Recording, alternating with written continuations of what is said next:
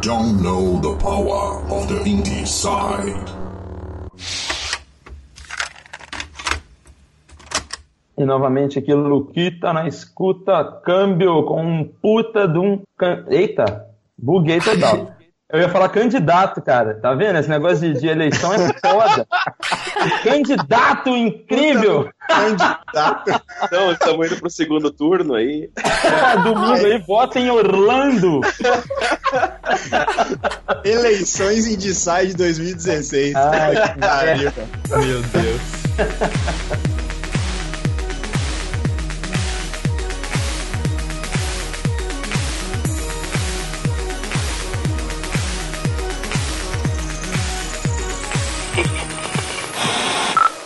Olá, pessoas! Sejam muito bem-vindos ao podcast mais independente do Brasil. Eu sou Danilo Bassolto e está começando mais um episódio do Indie Sound. Câmbio. Opa, Christian Souza da escuta, câmbio.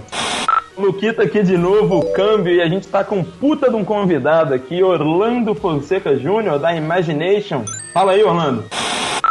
E aí, pessoal, muito obrigado pelo convite aí, é, falar um pouco de jogos e realidade virtual e tudo mais. Uh! Exatamente. Hoje, galera, estamos com mais um convidado sensacional. A gente só traz gente foda aqui, Luquita, que orgulho. Só cabulosa. Então, hoje a gente vai falar do que, Christian? Hoje a gente vai falar de um tema que eu não sei de absolutamente nada. Eu só sei as duas primeiras letras, que é VR. Ou RV, né? Hum, Depende de onde você mora. Ou RV. em PTBR, né, Luquita? É, isso aí, mas eu não gosto do PTBR, não. Só a mal. Gosta não? Gosto, não. Só a mal, é esquisito. É verdade. Então, a gente vai falar hoje de VR, ou VR, realidade virtual. Luquita, introduz pra gente o que seria realidade virtual. Ah, bom, é difícil falar aqui antes do Orlando, né? Porque o cara é guruzão dessa parada. Mas enfim, vou tentar a minha sorte. Bom, pra quem não manja, acho que dificilmente alguém nunca ouviu falar sobre isso, mas realidade virtual basicamente é você utilizar ah, dispositivos, né? No caso, os óculos de realidade virtual, para criar experiências muito Imersivas, imersivas, né? Dentro dos jogos, né? Onde você realmente entra dentro ah, do videogame, né? Então o Orlando aqui, que é um cara que está desenvolvendo muito realidade virtual no Brasil e no mundo, veio falar pra gente um pouquinho sobre os desafios de desenvolvimento de VR, sobre as dificuldades que ah, a gente encontra na hora de desenvolver para isso e ah, o que está rolando nesse mundo de VR, principalmente com o desenvolvimento independente no Brasil. Então eu vou cortar o meu rabinho aqui e vou passar a bola pro Orlando, que vai falar melhor que eu. Exatamente. Fala aí, Orlando. Você que é o cara da área do VR, tá aí mexendo com realidade virtual há quanto tempo, cara? Cara, a gente começou meio que por acidente. Eh, Eu, eu chego lá pra contar esse trecho da história. Mas eh, quando saiu o Kickstarter do, do primeiro Oculus Rift, a gente teve um amigo que comprou o óculos. E, Nossa, eh, aqui na minha cidade. E a gente. Ele emprestou pra gente porque ele não sabia muito bem o que fazer com aquilo. Ele só tava encantado com a tecnologia. Olha que bonito, eu comprei. É, não, mas então, ele tinha o objetivo de usar na empresa dele.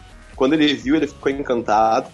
Mas ele não sabia desenvolver nem nada. Então ele meio que largou na minha empresa e, cara, mexam com isso aí. Legal. Então a gente começou a dar uma brincada com realidade virtual. Isso foi em 2012, 2013, acho que foi por aí. E um pouco depois disso a gente recebeu um convite da Samsung. Bom, mas aí essa história eu conto depois, em completo. Beleza, então desde 2013 você está trabalhando com realidade virtual.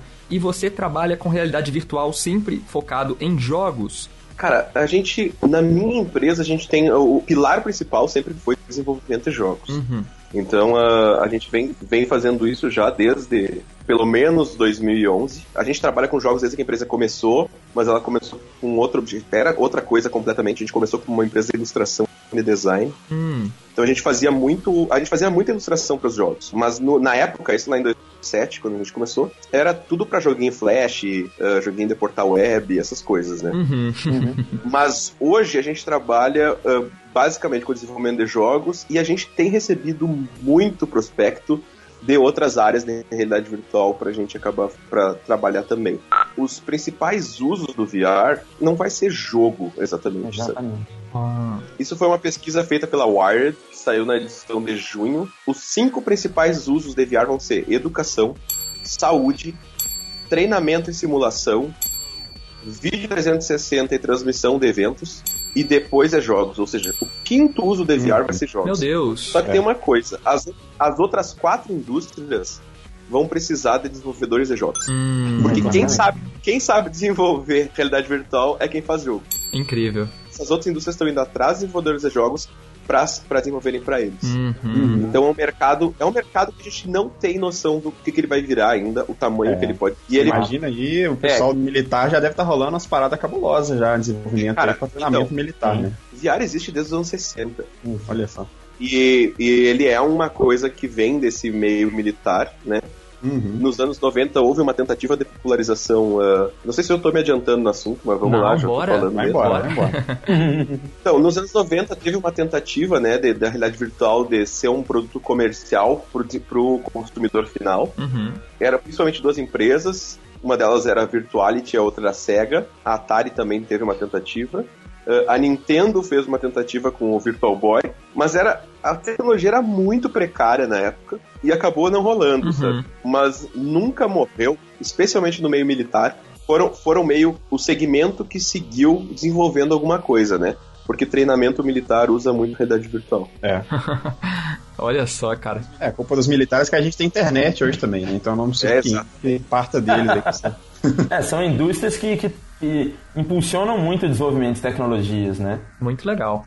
E, e o cenário gaúcho, vamos dizer assim, você é do Rio Grande do Sul, Orlando? Isso, a gente é de Santa Maria, no Rio Grande do Sul. Ah, que legal. Como é o cenário de jogos aí? Cara, o Rio Grande do Sul tem uma cena acontecendo muito legal. Olha que ótimo. Uh, especialmente na área, na região de Porto Alegre e não só Porto Alegre, mas em volta também, nas cidades ali, Novo Hamburgo. Tem algumas outras cidades que têm universidades uh, conhecidas. Tem vários cursos de jogos acontecendo. Uhum. E a gente tem a AD Jogos, que é hoje uma da. Eu acho que a- ainda é a única associação regional do Brasil. Uhum. Tem algumas outras se formando, inclusive a gente está ajudando o pessoal do Rio, o pessoal de Salvador a tentar criar associações regionais também. Que maneiro. Mas ah, eu acho que foi a primeira. E a gente tem hoje 33, 32 ou 33 empresas ah, cadastradas, e isso é mais ou menos 60% das empresas do Rio Grande do Sul fazem parte dessa associação. Uhum. Ah, eu, eu sou vice-presidente da associação aqui. Uhum. Ah, isso é importante. É, cara, tem sido muito legal. A gente tem conseguido ir em evento. A gente fez um evento agora há, há- há cerca de três- duas, três semanas atrás. A gente teve a segunda edição do Dash, que a gente trouxe desenvolvedores tipo o Rami Ismail. Sensacional. É, a gente trouxe caras muito importantes da indústria, da indústria aí. Cara, a gente, a gente tem conseguido fazer coisas muito legais aqui no Rio Grande do Sul. Eu tenho, é, é visível que há uma união, assim, as empresas não entendem que elas estão concorrendo entre si, porque o mercado é muito grande e ainda são muito poucas as empresas. Então, ah, há esse sentimento de comunidade mesmo, sabe? Uhum. Uhum. Que legal, cara. Outros lugares do Brasil têm nos procurado para tentar replicar o modelo, assim, o que é muito legal, sabe? Uhum. Com certeza, cara. É muito interessante. A- a- até o, o, o patamar que a AD Jogos chegou hoje é realmente muito incrível, né? Até porque a gente sempre acaba tendo no Brasil uma centralização muito grande no Sudeste, né? E aí com a Abra Games, Big Festival aqui, sempre teve essa, esse olho pro Sudeste, né? E, putz, o, o trabalho que vocês estão fazendo na AD Jogos... é, eu, por exemplo, sou mineiro, né? Sou de, de Belo Horizonte, moro em São Paulo tem menos de dois anos. E adoraria ver uma, uma a- a MG Jogos, né? sim, com Vocês têm aí a AD Jogos no mesmo molde. Né? Tem coisas acontecendo por lá, mas é difícil ver essa organização. Então, cara, isso é legal porque tá acontecendo em outras regiões, né? Uh, já veio gente do norte nos procurar, veio gente do Sim. sudeste, veio gente de Brasília. Foda. Então a gente vê que tá descentralizando um pouco do, do eixo São Paulo, né? E isso é complementar, assim, não é uma coisa pra pra criar rusgas nem nada, sabe? Eu acho importante que a gente tenha essas associa- associações regionais para fortalecer, porque, cara, é, são muito poucas as empresas ainda, sabe? A gente, a gente- eu não sei se a gente chega a 300 empresas Verdade, de jogos verdade. no Brasil hoje. Eu acho bem difícil. É, É, Então, e dessas cara- 300, nem 20 são relevantes para mercado mundial, né, digamos É, assim. são poucos. Exato, então a gente tem que aprender muito ainda. Então é melhor que a gente aprenda como comunidade. Com sim. certeza. E é legal também ver São Paulo agora se mexendo de uma forma diferente, porque São Paulo sempre foi o nosso polo, mas havia essa coisa, essa pecha em São Paulo de que as empresas não conversavam entre si, né? Esses eventos como o BGS, como o Big, Unite, SB Games e tudo mais, eles têm aproximado tantos desenvolvedores do Brasil que isso está isso tá se apagando, assim. Uhum. Então, uh, em geral, não só em São Paulo, mas uh, tem uma aproximação de, de todos os desenvolvedores no Brasil, sabe? E, vai, e varia das empresas grandes para as pequenas e todo mundo consegue hoje se conversar e isso é muito bom. Muito legal, cara.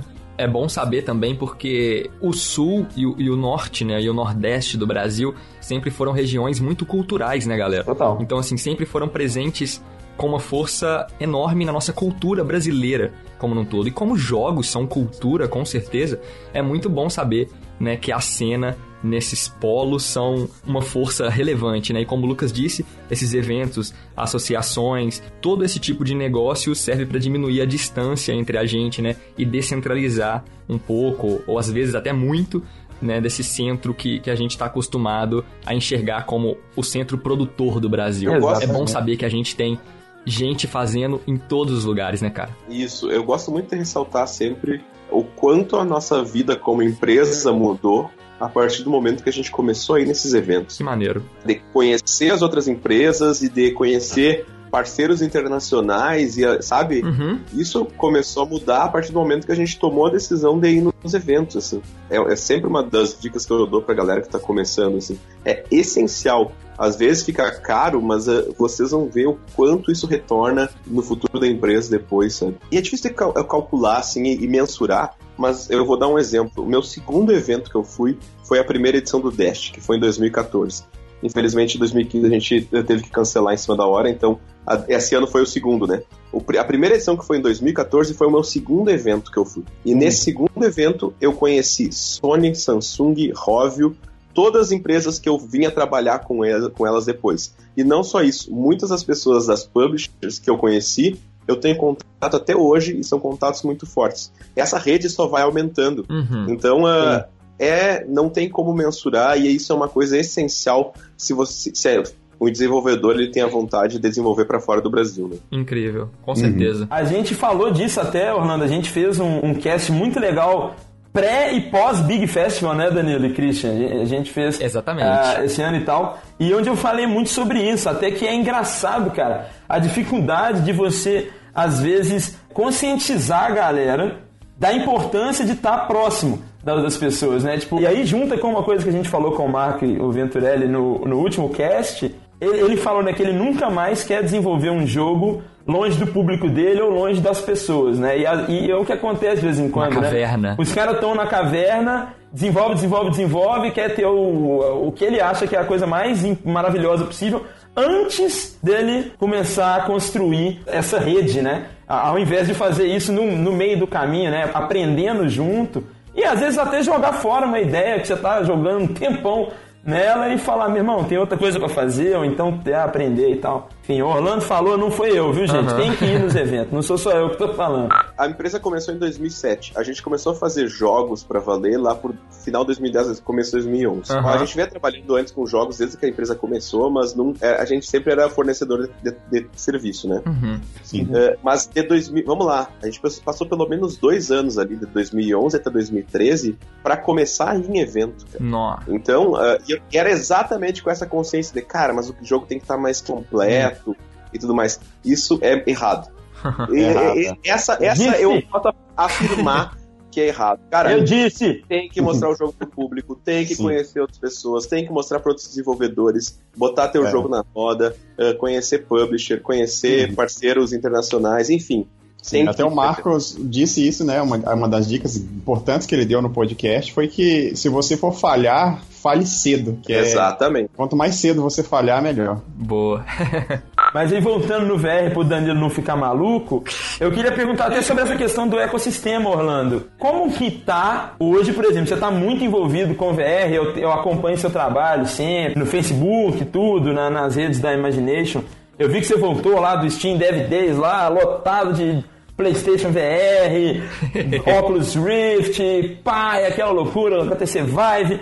E assim, como que tá é, o papo, assim, business mesmo, de VR nesses eventos? Quando você vai num Big, por exemplo, que tem a galera lá nos, nos round table, lá fazendo as rodadas de negócio, quando você vai no Game Connection e tal, como que tá sendo essa, essa conexão, assim, com, desses estudos de jogos que estão querendo desenvolver para VR com as publishers e investidores e tal. Eu, eu não posso falar com quem porque não está assinado no papel ainda. Claro. Mas uh, a gente fechou. A gente, um dos parceiros que a gente está para fechar agora, nas próximas duas semanas, que vai ser a nossa publisher, a gente conheceu no Big Festival. Aí. E não, não só isso. Uh, o cara que veio dessa empresa, eu conheci ele no Dash, na época que ele trabalhava em outra empresa. para vocês verem como funciona isso, sabe? Ele trabalhava numa outra publisher lá, há muitos anos atrás, a gente se conheceu, o cara lembrava de mim do Dash. Aí, a, pô. a gente ainda se viu numa GDC. E aí chegou no Big e o cara, meu, vamos trabalhar junto. Que foda, pô. E, Legal. e, e acabou rolando, sabe? Então é muito importante. E a, o Big, em especial o Big, ele faz um esforço para trazer uh, publishers e investidores e tudo mais. E é, tem que conversar com essa galera, sabe? Com certeza. E mesmo na área de VR, que ainda é uma coisa muito novidade, pra, e as publishers. Não são todas as publishers que estão investindo em VR ainda. Eu imagino que o, no próximo Big Festival já vai ter 90% procurando VR. Uhum. Mas uh, esse ano já não, não foi tanto ainda. A gente teve gente lá de VR, sabe? Uhum. E, enfim, estamos aí fechando negócio com um deles, sabe? Que maneiro, cara. Olha só, galera, para quem quiser saber mais sobre o Brazilian Independent Games Festival, o Big, que a gente tá falando tanto aqui, o Luquita já disse, nós gravamos dois casts, né, galera, anteriormente aí, falando sobre o Big, falando tanto sobre o evento como cada jogo que foi presente nesta edição de 2016. Então é só procurar aí que você vai encontrar. A gente se divertiu bastante. É só ouvir. E agora, Orlando, eu queria saber também, eu quero que você explique tanto para quem é desenvolvedor quanto para quem é consumidor. Ainda é caro conseguir VR para os desenvolvedores aqui no Brasil e quando que a gente pode como consumidor, esperar que esteja acessível pra gente de uma forma comum, sabe? A gente vai poder entrar numa loja americanas e comprar um VR, assim. Muito caro. É caro? É extremamente caro. Meu Deus. pra, pra gente no Brasil é uma coisa quase inacessível. É. Então, Ah, uh, vamos lá. Por que, que a gente está desenvolvendo para VR e eu tô contando que é quase inacessível? Aham, Porque a gente não está desenvolvendo focado no público brasileiro, né? entendi. Uh, Hoje a gente desenvolve focado no público early adopter, aquele cara que vai comprar a tecnologia assim que ela sai. Sim. Em geral, isso acontece onde? Estados Unidos e Europa. Então, hoje a gente está focando mais nesses mercados. E, cara, a gente foi para a China ano, pass ano passado. É, foi ano passado. E VR na China vai ser uma coisa que Maluca. é inacreditável.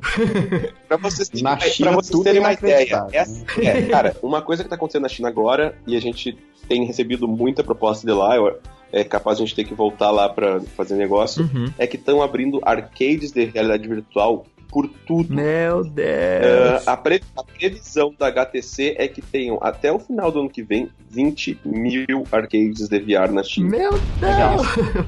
É.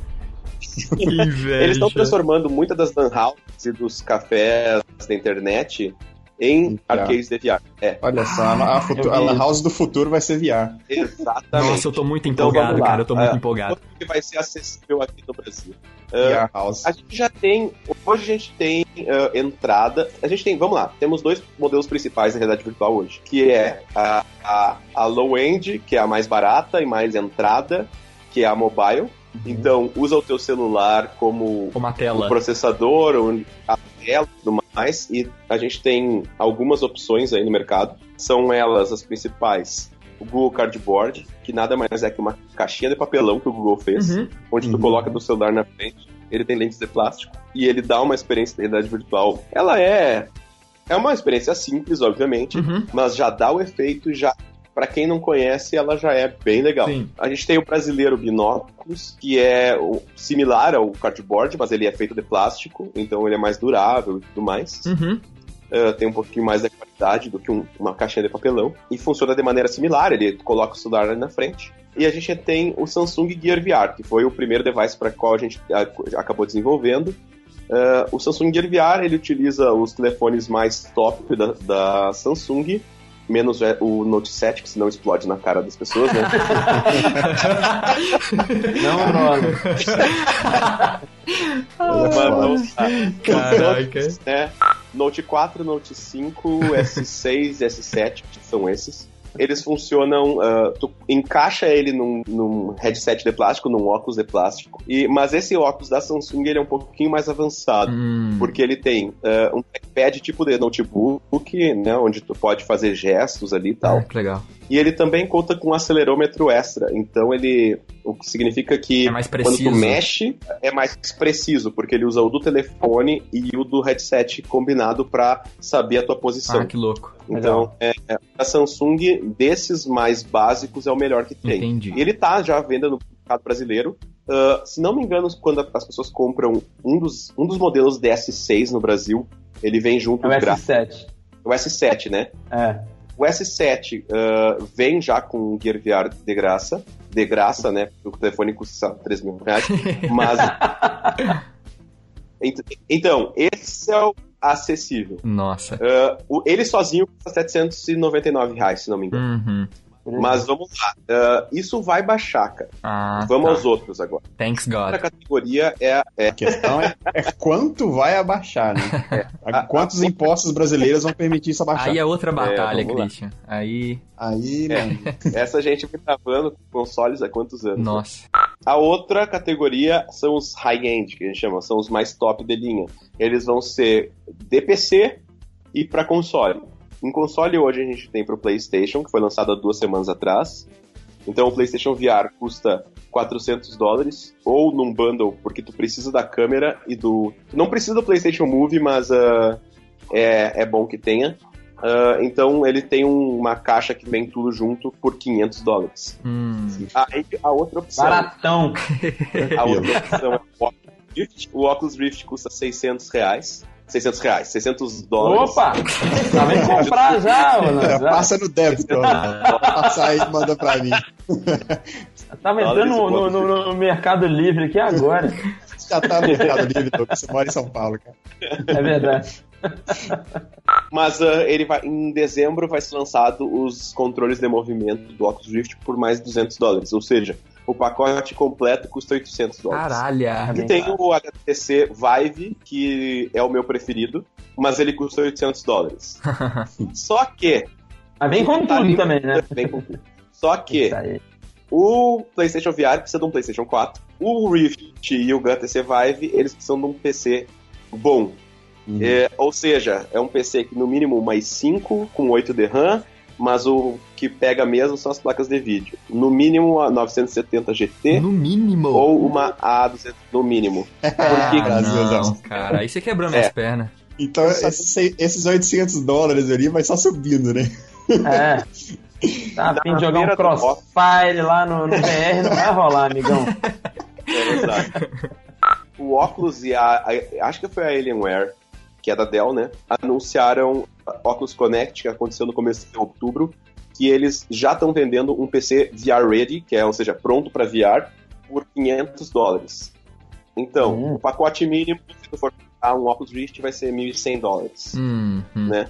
E 1.300 com o Vive. Então, é, ainda é uma coisa muito cara, mesmo lá nos Estados Unidos, uhum. mesmo na Europa. Entendi. E aqui no Brasil é, né, é aquela coisa, Brasil. é quase impossível. ah, então pô. é pra entusiastas com muito, Aqui é Google Cardboard mesmo, filho. É... ah, mas quando a TV de plasma lançou, ela custava 8 mil reais, Christian, eu lembro disso. TV de Ah, plasma.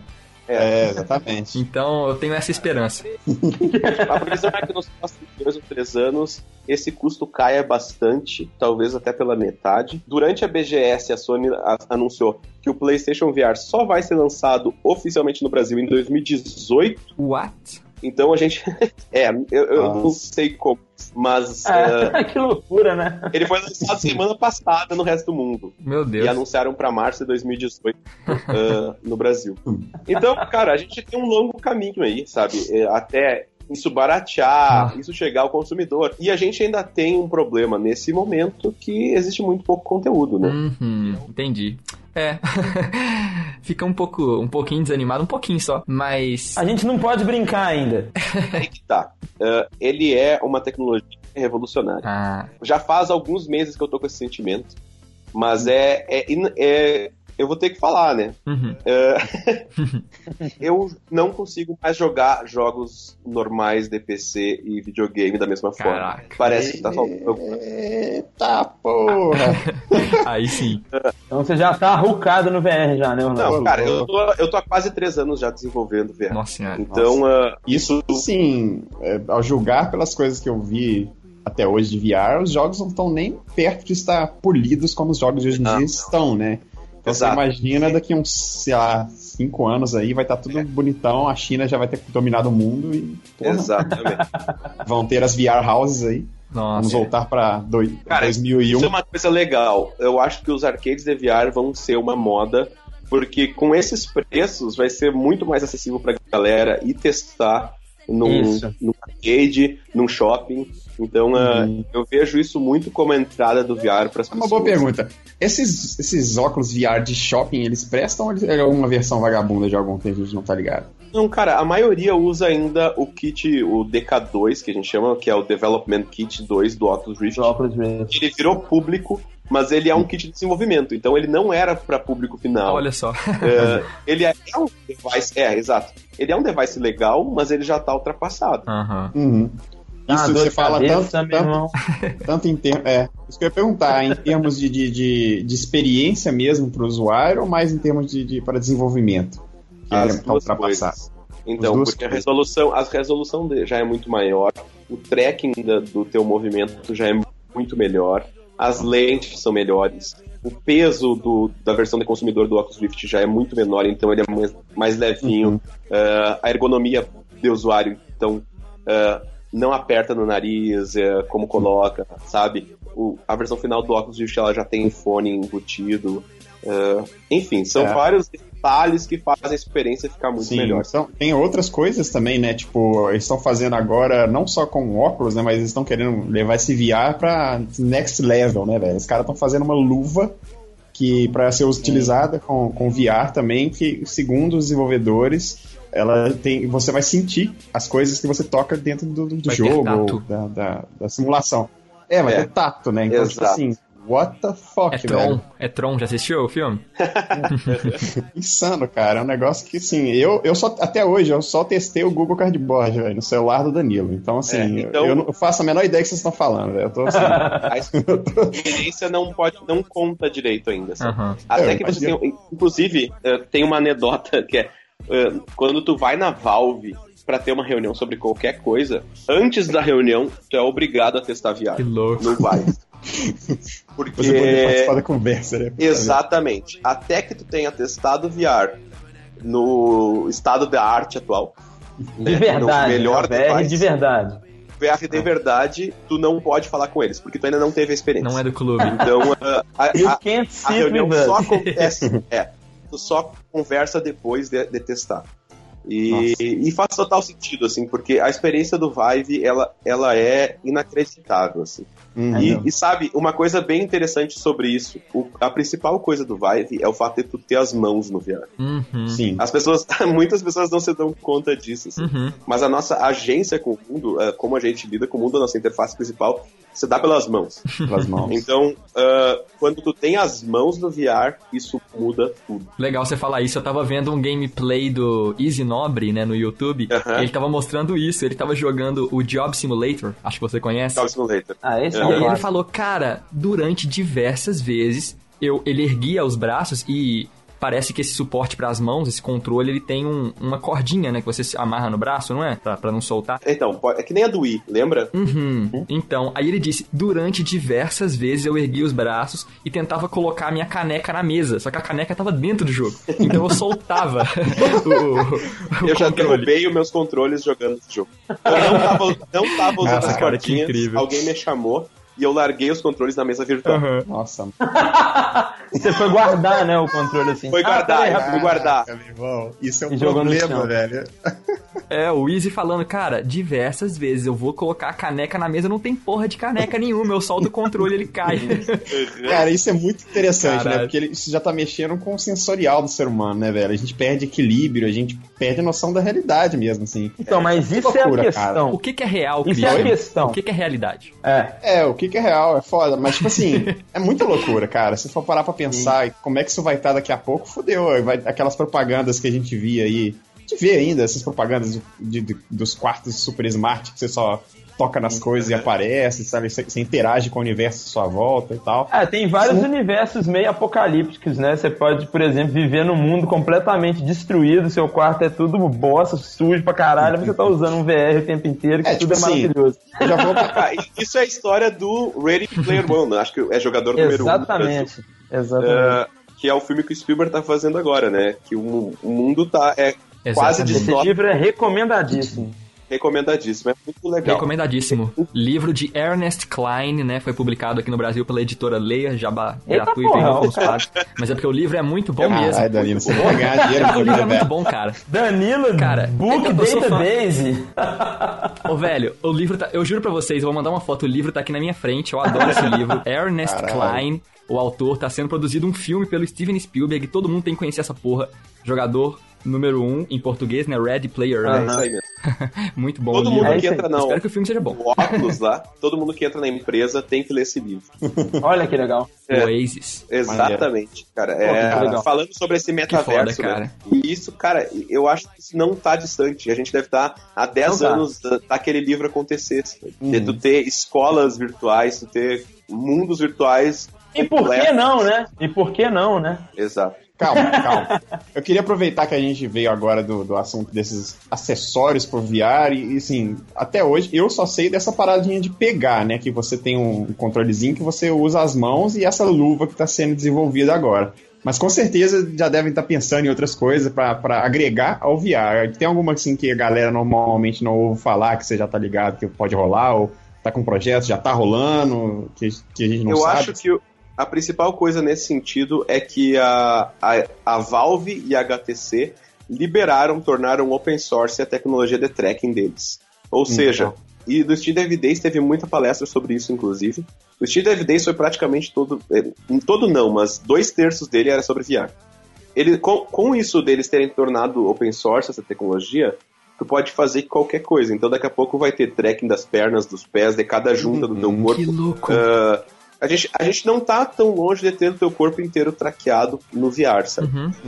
Ah, É, eu vi uns gameplay já, assim, uns vídeos mais antigos de, de os caras jogando com, as com uma parada na cintura, uma esteirinha no pé, aí o cara pode abaixar, correr e tudo se mantém no lugar. tipo, A Omnitool, né? é, eu vi os caras jogando Skyrim com esse negócio, um cara com arco e flecha virtual, tipo, mano. Isso aí é pra elite da na moral, elite, né. Christian, também. É, não, isso aí na verdade, eu acho que quando saiu o vídeo é exatamente o que o Orlando tá falando, é uma parada de desenvolvimento, a galera que tava desenvolvendo, que postou o vídeo, ainda não era nem. Acho que nem é vendido. Ah, mas já rola hoje, já é comercial o Virtuix, não é? Não é, exato. As, as esteiras tem pra comerci- ah, tem para comprar já. Louco, Um trilhão cara. de reais, né? Eu não testei nenhuma, cara. Nossa. Na GDC a fila era muito grande pra testar. Aham. Mas subi pelo que eu ouvi, a esteira ela não é tão funcional. Pelo, por um motivo. Quando a gente tá jogando um jogo em primeira pessoa, tipo Skyrim, eh, o nosso personagem no jogo ele tá correndo, na verdade, a uns 30, 40 km por hora. Uou. A gente não se dá conta disso. A gente tem que correr pra caralho. né? Exato.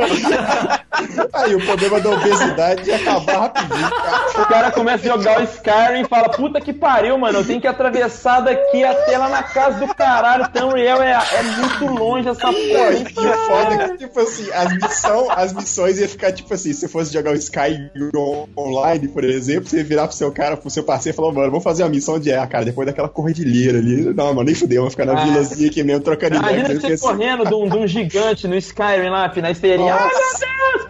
Aí, tipo assim, cansei, cansei, mano, vou morrer. Mas cansei tem de uma, correr. Mas tem uma coisa é, legal. Bom, o Vive, pra quem não sabe, ele usa duas caixinhas de laser, que são chamadas de lighthouses, que eles ficam. é, Esses lasers ficam mapeando toda a área. É uma área de no mínimo 2 por 2 metros e no máximo 5 por 5. E essa área mapeada, tu pode ter mexer nela de qualquer forma. Então tu pode caminhar ali naquele espaço, você mexer. Então tem vários jogos. Uh, um exemplo legal que eu dou sempre é o Audio Shield, que é do cara daquele jogo Audio Surf. Uhum. Que é um jogo, ele é meio um Guitar Hero, onde cada mão tu tem um escudo. Então, uh, ele, ele, ele interpreta qualquer música que tu colocar lá dentro. No ritmo da música vão vindo esferas, assim, e tu tem que te defender com o escudo. Ah, que doido. Cara, meia hora disso é gasta mais energia que a academia. Assim. é, não, não. E Caraca. tem um cara que é o VR Fit Guy. É um canal do YouTube, se não me engano. VR Fit Guy, eu vou procurar VR Fit Guy. Agora. Se não me engano, é isso. É um cara que só faz VR que tem meio exercícios físicos. Que doido, cara. É que legal, cara. Mano, eu preciso de umas paradas dessa, velho. Eu acho que eu. Nossa, mano, é triste saber que eu, que eu deveria ter nascido hoje pra presenciar isso. Calma, calma, calma. A gente, uma hora vai chegar os brinquedos pra gente. Nossa. Os brinquedos. Mas é muito legal você falar isso até, Orlando. Eu, eu quero entrar na, num momento. Vamos, vamos, vamos ser breve, porque senão a gente vai viajar muito, mas um momento um pouco filosófico da parada. Na sua concepção, você que é um cara que, tipo assim, a gente tá vendo e tal, a gente estuda isso pra caramba, tá falando disso o tempo inteiro, mas é claro que para quem é, não tá ou, ou, muito focado no desenvolvimento, ou não tem acesso, né? Eu não tenho VR em casa, né? O máximo que a gente chega ali é ter um, um binóculos, por exemplo, para rodar uma coisa que está acontecendo no PC, mas é tosco, né? Qual que você acha que é o potencial, assim, do VR, né? Você fala, a gente fala de um mercado enorme, eu concordo absolutamente com você que jogos vão ser incríveis no VR, mas realmente não são carro forte da tecnologia. O Christian puxou essa ideia aí de falar sobre os, os gadgets, né? Então as luvas onde você tem um sensor tátil porque ela tem um exoesqueleto. Já estão falando aí de é, putz, você não pode sentar no VR, né? Mas a galera tá falando, não, já pode sim, a gente também vai fazer um exoesqueleto que vai entender o jogo e quando você sentar ele vai enrijecer e você vai sentar como se estivesse na cadeira e é isso aí, enfim. Matrix. É, com tudo, todas essas possibilidades, qual que você acha que é o potencial do VR para a humanidade mesmo? Uh! Nossa Cara, senhora. a gente. Vamos Se lá. vira vamos aí, lá, Orlando. deixa eu- é. Uh, eu não falei disso, mas de janeiro a maio desse ano a gente teve uma aceleradora lá no Vale do Silício, uh, chamada Boost VC. É, acho que é a única aceleradora que é focada em realidade virtual no Vale do Silício. É, se não é a única, é a, mais, a que está há mais tempo, que tem mais empresas. é, e eles, a gente conviveu com muita gente de tudo que é área. Então, uh, de fato, jogos não são o carro-chefe, mas desenvolvedores de jogos são quem vão mudar essa indústria. Sim. Agora, o potencial disso para a humanidade, cara, é, eu li um artigo de um cara muito. uh, de um dos pais da realidade virtual, falando: a realidade virtual tem potencial de. de, uh, ele usa o termo disrupt, que eu acho que em português não tem uma tradução É divisor exata, de águas. mas é desconstruir todas as indústrias. Caraca. Todas, foi o que o cara falou. E se a gente começar a pensar, é, de fato, sabe? Tu pode, tem tanta coisa. Cara, imagina a gente ter uma, uma, uma escola que é um MIT para todas as pessoas do mundo. Foda. Sim, Putz. acessível. Sabe? A gente pode ter o MIT acessível para todas as pessoas que tiverem acesso à realidade virtual. Sabe? Então, a realidade virtual, é, ela, pelo menos por quem estuda, ela é tida como a próxima plataforma. E alguns chamam de a plataforma definitiva. Por quê? Porque a gente está acostumado hoje a mexer com celular, com computador, e a gente está em telas, a gente está limitado de certa forma ao que a gente está fazendo. Na realidade virtual, a gente está imerso de uma forma que a gente pode vivenciar qualquer tipo de. É, é uma, ele muda porque é, ele transforma aquilo está vendo numa tela numa experiência. Uhum. Cara, Então isso é um outro é um outro nível de percepção e- nisso no nível ah, cerebral assim eu diria de como tu tá percebendo aquela experiência sabe? Caraca. então ah, vamos lá a gente pode eu, eu uso muito educação porque eu acho que a educação vai ser um dos principais usos Uhum. imagina tu estudar história podendo estar num momento histórico sabe? Então, Putz. cara, isso é o mais próximo que a gente fez até hoje da máquina de teletransporte, né? Exatamente, cara. Então, em vez. Bom, a gente sabe que nem todo mundo vai poder ter dinheiro para ir para Marte com Elon Musk. Mas a gente pode visitar Marte porque a NASA tá mapeando Marte nesse momento Uou. e permitindo que todas as pessoas explorem Marte com imagens fo uh, Ah. fotorrealistas de lá, sabe? Cara, e no conforto da sua casa, né? Sem ter o risco do seu capacete quebrar e você Exatamente. ficar preso em Marte e ter que plantar batata no seu cocô. Exatamente. Incrível, Nossa, incrível. A, a Google também deve estar filha da putana nisso aí, velho. Ele tem carrinho mapeando o mundo todo também. Já, Nossa, cara, a Google já deve estar. Mas que termo, né? Filha da putando tudo. João, você é muito ingrato, né? A Google te dá tudo A de Google- graça. Ela só pede todas as informações da sua vida em troca e você diz que isso é filha da puta. É, vocês lembram de alguma, algum momento nos últimos anos em que todas as principais empresas de tecnologia es- estão caminhando para um caminho? Isso é muito bizarro, né? Porque se a gente É for bizarro. pensar, o Google, a Microsoft, o Facebook, é, cara, e vamos lá, Sony, e assim a gente segue. Todo mundo tá pensando em realidade aumentada e realidade virtual. Ninguém, indústria ninguém tá também. desconsiderando isso, né? É, Esse exato. pornô também deve estar na frente dessa Ah, porra. sem dúvida. Essa luvinha aí, eu já até sei porque os caras vão testar ela primeiro. Credo. Que Vai nojo. rolar muita coisa. É, o ano passado, o governo japonês convocou uma reunião geral com, sei lá, secretários e ministros, etc., para discutir o que, qual vai ser o impacto da realidade virtual no Japão. Nossa. Porque a gente tá falando aqui dessa utopia da realidade virtual, no Japão isso é muito mais forte. Isso Lá é, vai ser Sword Art Online total. é exato. Cara, É, é, isso é aí. isso aí. Com certeza, Mas com imagina, certeza. Os caras estão falando disso há tantos Tantos. anos, sabe? Lá não é, o Ghost in the Shell não é uma coisa que eles acham que, ah, isso é um anime. Não, é, é uma realidade que eles estão buscando, né? Eu tenho um cagaço. Eu acho do caralho. Eu sou um cara, eu não sou, eu sou um cara progressista, eu não sou um cara conservador. Acho que é isso mesmo, tem que, tem que tocar o puteiro mesmo. Mas eu, eu queria a sinceridade de todo mundo. Eu tenho um pouco de medo de algumas coisas, não que vai. não o suficiente pra mim não ficar empolgado com a realidade virtual, mas vocês você sentem um pouquinho também? Dá, dá um Eu, calafrio? eu assim, sinto, eu sinto sim, Lucas. Eu sinto, tipo, de- desde que eu assisti o Wall-E, eu tenho muito medo daquele caminho da humanidade sentada em cadeiras, todo mundo gordo, tá ligado? Cara, daí tem que jogar Eu o boto fé, cara. Mas olha só, quando você fala assim, Lucas, aí eu lembro, tipo, dos meus pais. Tipo, eu acredito que quando começou a, a, a internet, computadores, tiveram esse mesmo frio na barriga que você teve. É verdade. sabe? É uma porque é o- é o desconhecido, né? O que- O ser humano ele tem medo do desconhecido. Sim, Como é uma sim. parada que a gente tá desvendando agora, Sim. a gente não sabe como é que vai ser daqui, por exemplo, cinco É, anos. bem verdade. Acho que eu tô A ficando velho, hein? pensa, Eu É. acho que tá ficando velho. Sim. uma coisa que uma coisa que é bem forte na realidade virtual, a gente começa a discutir, as pessoas pensam, não, mas é uma coisa isolada, tu tá naquele óculos, tu não tá vendo ninguém. As experiências sociais na realidade virtual são absurdas. Ah, que foda. Incrível. a sensação de presença é muito forte. Uhum. Eu, ah, há, uma- há duas semanas atrás, quando, lá no Steam Days, eu fui no, no escritório do Oculus e eu testei o Oculus Social. E, cara, é inacreditável. ah, uma hora, um dos caras que tava testando comigo, ele veio me empurrar. Mas ele não tava empurrando meu avatar, só a mão dele tava vindo na minha direção e me encostou. Aquilo me incomodou profundamente, sabe? Como se eu empurrado pelo cara. Caralho. Porque a presença. E, cara, é uns avatares tipo Mi, assim, sabe? É muito Sim. simples. Aham. Não interessa o nível de, de- Pode ser cartoon mesmo, Sim, assim, ó. sim, sim. Não interessa. É outra coisa que, que o. Easy também falou no, no gameplay. Ele disse que ele tem a impressão de que os jogos cartunescos têm uma sensação de realidade incrível. Parecem, às vezes, até mais sensoriais do que os jogos que tentam ser mais fotorrealistas, né? Engraçado isso. É porque você se transforma pra uma realidade alternativa, mas que você tá imerso nela, né? Então, você quebra uma barreira. Uhum. Vocês né? que Tipo gostam assim, tá, vocês já devem ter lido o Scott McCloud, né? Uhum. No- Sim. Fazendo quadrinhos e tudo mais. E lá no, no- o Scott McCloud fala que quanto mais a gente simplifica o visual, mais pessoas a gente atinge, né? Perfeito. Porque aquilo fica mais universal, aquela linguagem. Sim. Então, o visual cartoon, ele funciona muito efetivamente em realidade virtual. Hum, E já o hum. visual realista, ele sofre daquilo que a gente chama de Uncanny Valley, né? É Sim. o Vale da Estranheza. Total. É então, porque alcançar o realismo perfeito é, é muito É complicado, difícil. né?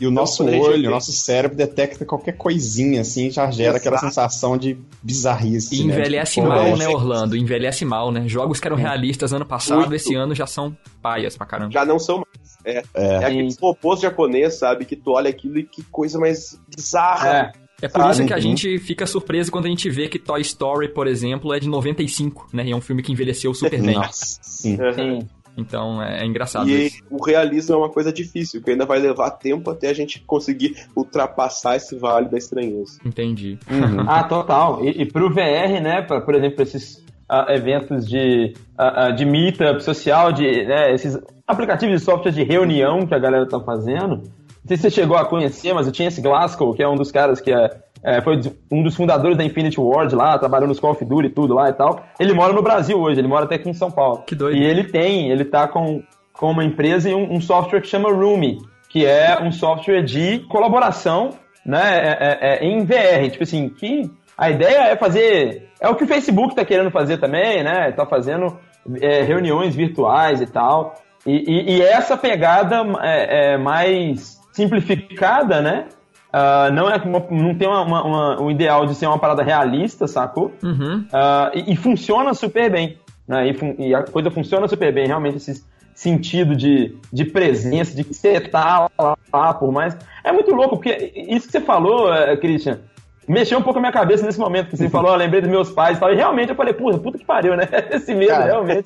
É o medo dos vou- pais mesmo. Eu só vou começar a me preocupar com, com o VR, dar esse frio na barriga, a partir do momento que o VR não, vai, não será mais necessário a utilização de um, de um, de um óculos, tá ligado? A partir do Aham. momento, sei lá, colocar uma lente de contato e a parada já tá rolando, uma coisa assim que, que desgruda Realidade de, um- uma aumentada, parada né? Ah, mas esse é o futuro, né? A realidade Ah, é mista, né? hoje é, você, ainda, você ainda tem, um- que estar com aquele treco gigante na sua cara, né? Mas quando você tira isso, aí você tá à vontade mesmo, aí fodeu, velho. Aí o frio da barriga vai chegar, mano. Ah, mas essa é essa hora que eu quero, isso é o que eu mais quero. Eu acho que é uma preocupação interessante mesmo, a que o Lucas teve, a gente tá zoando, mas realmente, né? Porque a gente se preocupa muito com os nossos vínculos sociais, né? Exato. É, até onde a gente pode interagir, é, até onde a gente pode inserir tecnologia na nossa vida e, e não tirar é, o fator social, né? Até onde a tecnologia contribui, até onde ela né, É, afeta de uma forma que- negativa. Eu acho que a partir do momento que tirar mesmo, esse desapegar do, do aparelho, igual eu falei, é que aí que, que vai começar a dar esse problema, porque a gente vai perder a noção de, de- da vida mesmo, sabe? Porque quando você tem um óculos na sua cara, você tem noção Aham. que você tá imerso ali por conta do óculos, mas a partir do momento que aquilo fica mais assim, sei lá, normal, igual usar uma lente hoje no lugar de um óculos é normal.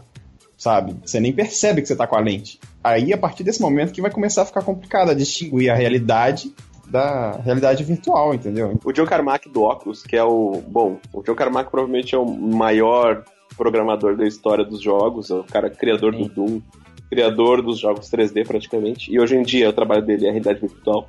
Ele é o, o CTO da, do Oculus Rift. Ele falou que esse- essa realidade da gente diminuir ao ponto de chegar numa lente tá 10, 15 anos na nossa frente. É, fodeu. Uou! Falou no. É, é o que- atrás isso já. É, Luquito, o frio na barriga tá justificado. Não, então, mas é, mas é engraçado, porque é, o HoloLens, por exemplo, igual o Google Glass e tal, que, tipo, que é essa pegada, tipo, de você misturar a realidade virtual com a realidade aumentada, que a galera chama de realidade mista, né, e tal, é, é uma parada que eu não tenho medo, não. Na verdade, eu, eu, eu anseio muito por ela. A realidade virtual do óculosão tampando na minha cara, é, eu gosto pra caramba. E, por exemplo, um dos meus sonhos de consumo hoje, quando eu tiver um dinheiro aí pra fazer umas férias e ir lá no, no, no The Void, lá em Utah, né, eu acho, se eu não me engano, aquele É, tá, parque. o primeiro. Tem que abrir aqui em São Paulo, é a maior cidade quase do, do, do mundo. Vem cá. América Latina, porra. Mas eu sou maluco pra ir naquela porra. E. e- e- Só que a- todos a gente- nós, eu né? fico com aquele frio, tipo assim, porra, tem muita coisa. Quando que você começa a ver o espectro do que é possível, né? Igual É. você falou do Orlando.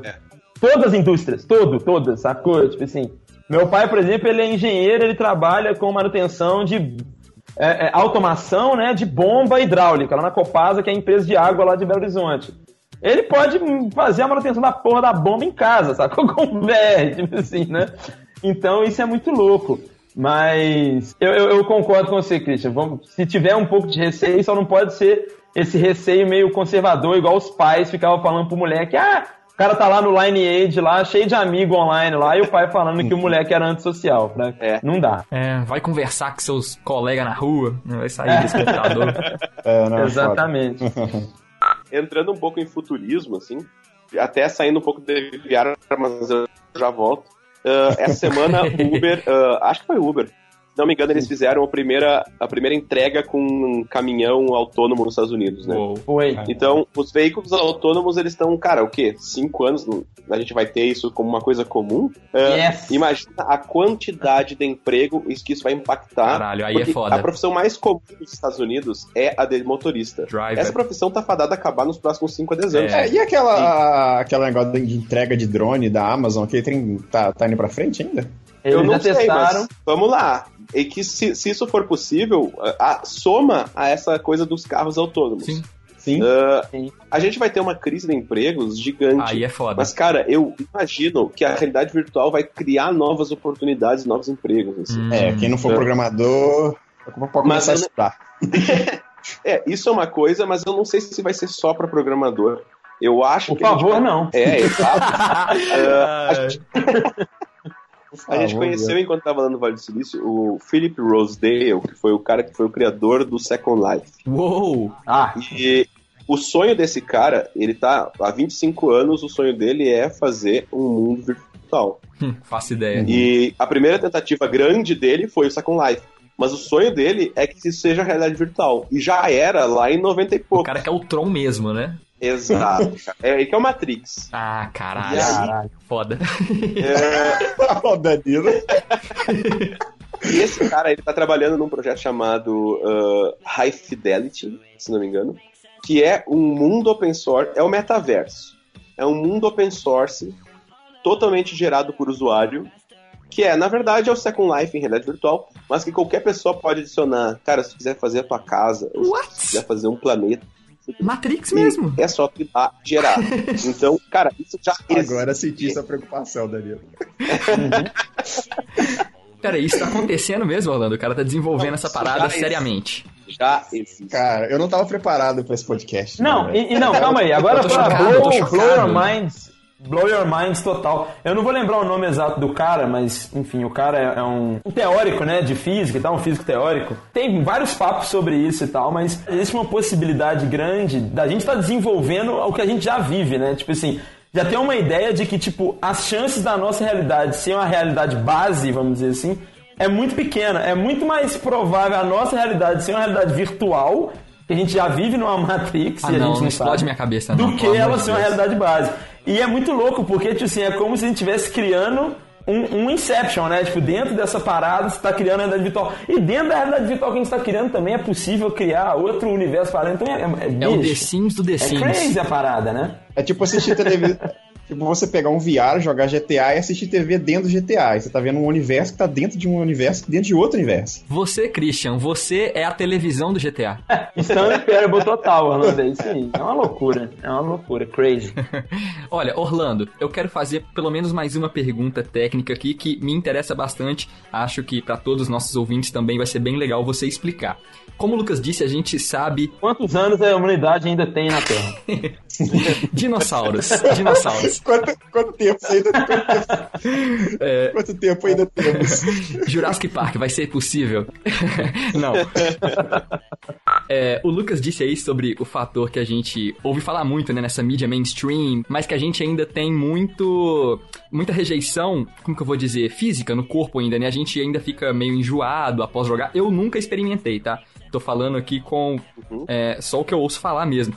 É, mas vocês que são desenvolvedores, com certeza percebem aí também, a gente tá falando de muita coisa boa, mas ainda devem perceber alguns defeitos, né, algumas falhas é, nos sistemas em gerais. Eu gostaria de saber de você qual ainda é o maior desafio para os produtores, assim, em conseguir trazer a realidade virtual mesmo, é, a experiência boa para quem vai utilizar. É realmente tentar fazer com que a pessoa não vomite, é, sei lá, ainda não tá legal, o, como você disse, é, o Tracking, track né? nos movimentos, né? O que que falta ainda? O que que você percebe que pode ser melhorado? São várias coisas, mas vamos lá. Tem uma, para quem for desenvolvedor e se interessar, tem uma palestra bem famosa da GDC sobre simulation sickness ou motion sickness.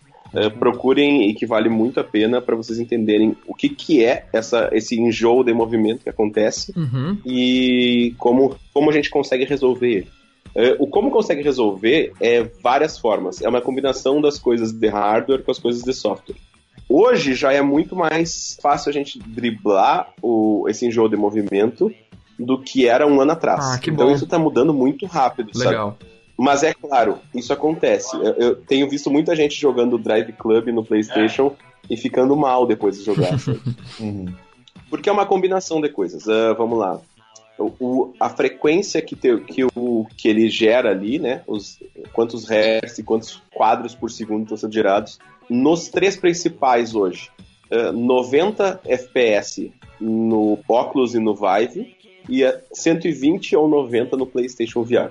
Uhum. Então, ah, é o dobro de processamento do que a gente tem no 60 FPS normal do nosso PC, Caraca. em geral. Né? Então, a placa de vídeo, na verdade, ela está fazendo quatro vezes o processamento normal de uma imagem. Por isso que os gráficos ainda não são tão avançados. Porque a gente tem que fazer quatro vezes o processamento. Uhum. Fora isso, o tracking tem que estar muito bom, porque se o movimento não for um para um daquilo que a gente está fazendo do nosso corpo e a gente está vendo no virtual, há um estranhamento do corpo e o corpo não entende direito o que está acontecendo. Mas o principal é quando tem em jogos de ação, como o jogo, o jogo que a gente está desenvolvendo, a Imagination, que esse é, é quando tu vai ter mais problemas. e o nosso jogo é um jogo de corrida de moto, ah, não é moto, na verdade são monowheels que a gente chama, são umas motos de uma roda só. E as formas que a gente encontra de, de driblar isso é um pouco assim. No nosso jogo, a roda aparece na frente do jogador. Muitas pessoas perguntam, tá, mas por que vocês deixaram a roda da moto na frente? Cara, porque aquilo ali cria um ambiente que é tipo um cockpit. Aham. Então, funciona mais ou menos como o nosso nariz. A gente está enxergando aquilo o tempo todo e é um ponto de referência. Então, se tá tendo algum movimento, se tá tendo algum movimento, tem um estranhamento do teu corpo. Então, é bom tu ter um ponto de referência. Sim. É pra trazer segurança mesmo pro jogador, né? Pra ele se sentir seguro no Exato, ambiente. exato. Entendi. Legal. É. E aí tem várias coisas, como se tu mexe o, o- a linha do horizonte, é, isso gera um problema. Assim. Então o cérebro não tá acostumado que a linha do horizonte mexa. É tipo andar de avião. Olha né? só. Uhum. E, o, e o, o, o motivo físico da gente ter esse negócio né, do, do enjoo de movimento é. Porque esse jogo da realidade virtual é o mesmo jogo que algumas pessoas têm quando andam de ônibus, ou quando estão lendo no carro, ou quando estão num barco. É exatamente a mesma coisa Olha só.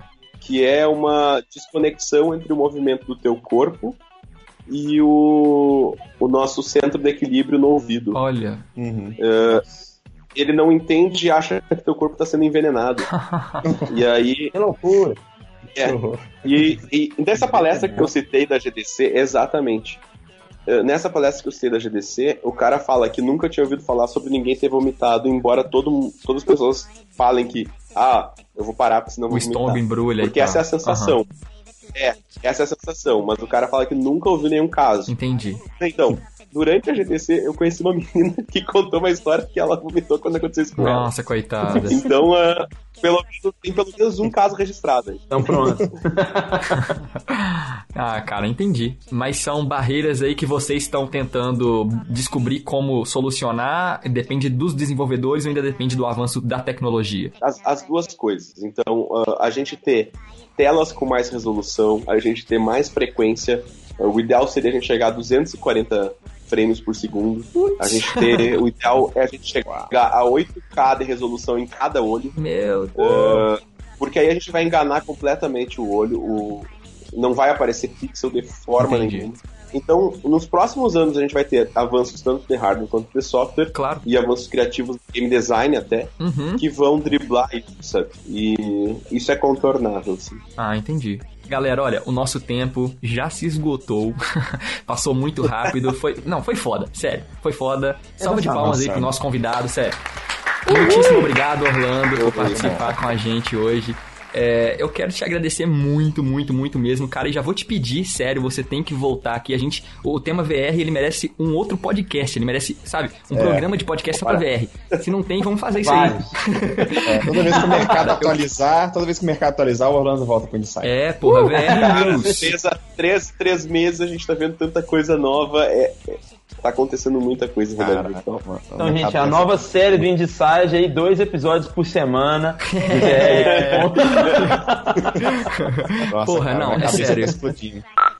Sério, Orlando, muitíssimo obrigado, cara. Já quero te pedir, por favor, volte sempre. É, mais volto. convites aparecerão. E é isso aí, cara. Eu espero que você tenha gostado de conversar com a gente. E eu quero pedir pra você que nos ouviu até aqui que vá até o iTunes, faça uma avaliação do podcast, né, Christian? Se você gosta, exatamente. dê cinco estrelas. então é fácil, só chegar lá, dar as suas estrelinhas. Se você não gosta, pode colocar um comentário, fala o que você não gostou, o que a gente pode melhorar, porque a gente quer ser o melhor. Então Ah, olha moleque. só, cuidado aí, Nerdcast. Eu quero que você avalie, por favor, o Indie Sound no iTunes. E se tiver alguma dúvida, quer se engajar aí com a gente, manda um e-mail para contato.indieside.gmail.com.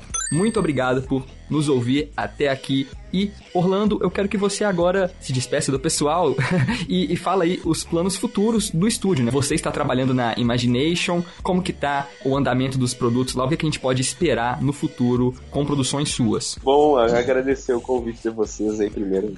E muito obrigado. Que isso, É, volto sim, só chamar. foda. E, é, a gente, na, na Imagination, a gente tá trabalhando agora num jogo chamado Mono Wheels, que é esse jogo de corrida. É um jogo que mistura corrida e combate. É, a, a gente diz que ele é o Road Rash para VR. Então, quem conhece esse jogo antigo, Clássico. Road Rash, vai saber do que eu tô falando. um clássico. E a, a gente tá desenvolvendo para lançar ele no meio do ano que vem. Então, já lá por julho, a gente deve estar lançando esse jogo para todas as plataformas de realidade virtual: Oculus, o Vive, PlayStation VR, também versão mobile para o Gear e talvez para o Google Daydream. Ah, que doido. Enfim, a gente, onde tiver VR, a gente vai estar. é isso. Muito bom. Então é isso, galera. Olha só, acompanhe a Imagination Studios, acompanhe o Orlando, o trabalho da galera é foda. E é isso aí, o Indie Sound de hoje fica por aqui. Câmbio, desligo. Oi.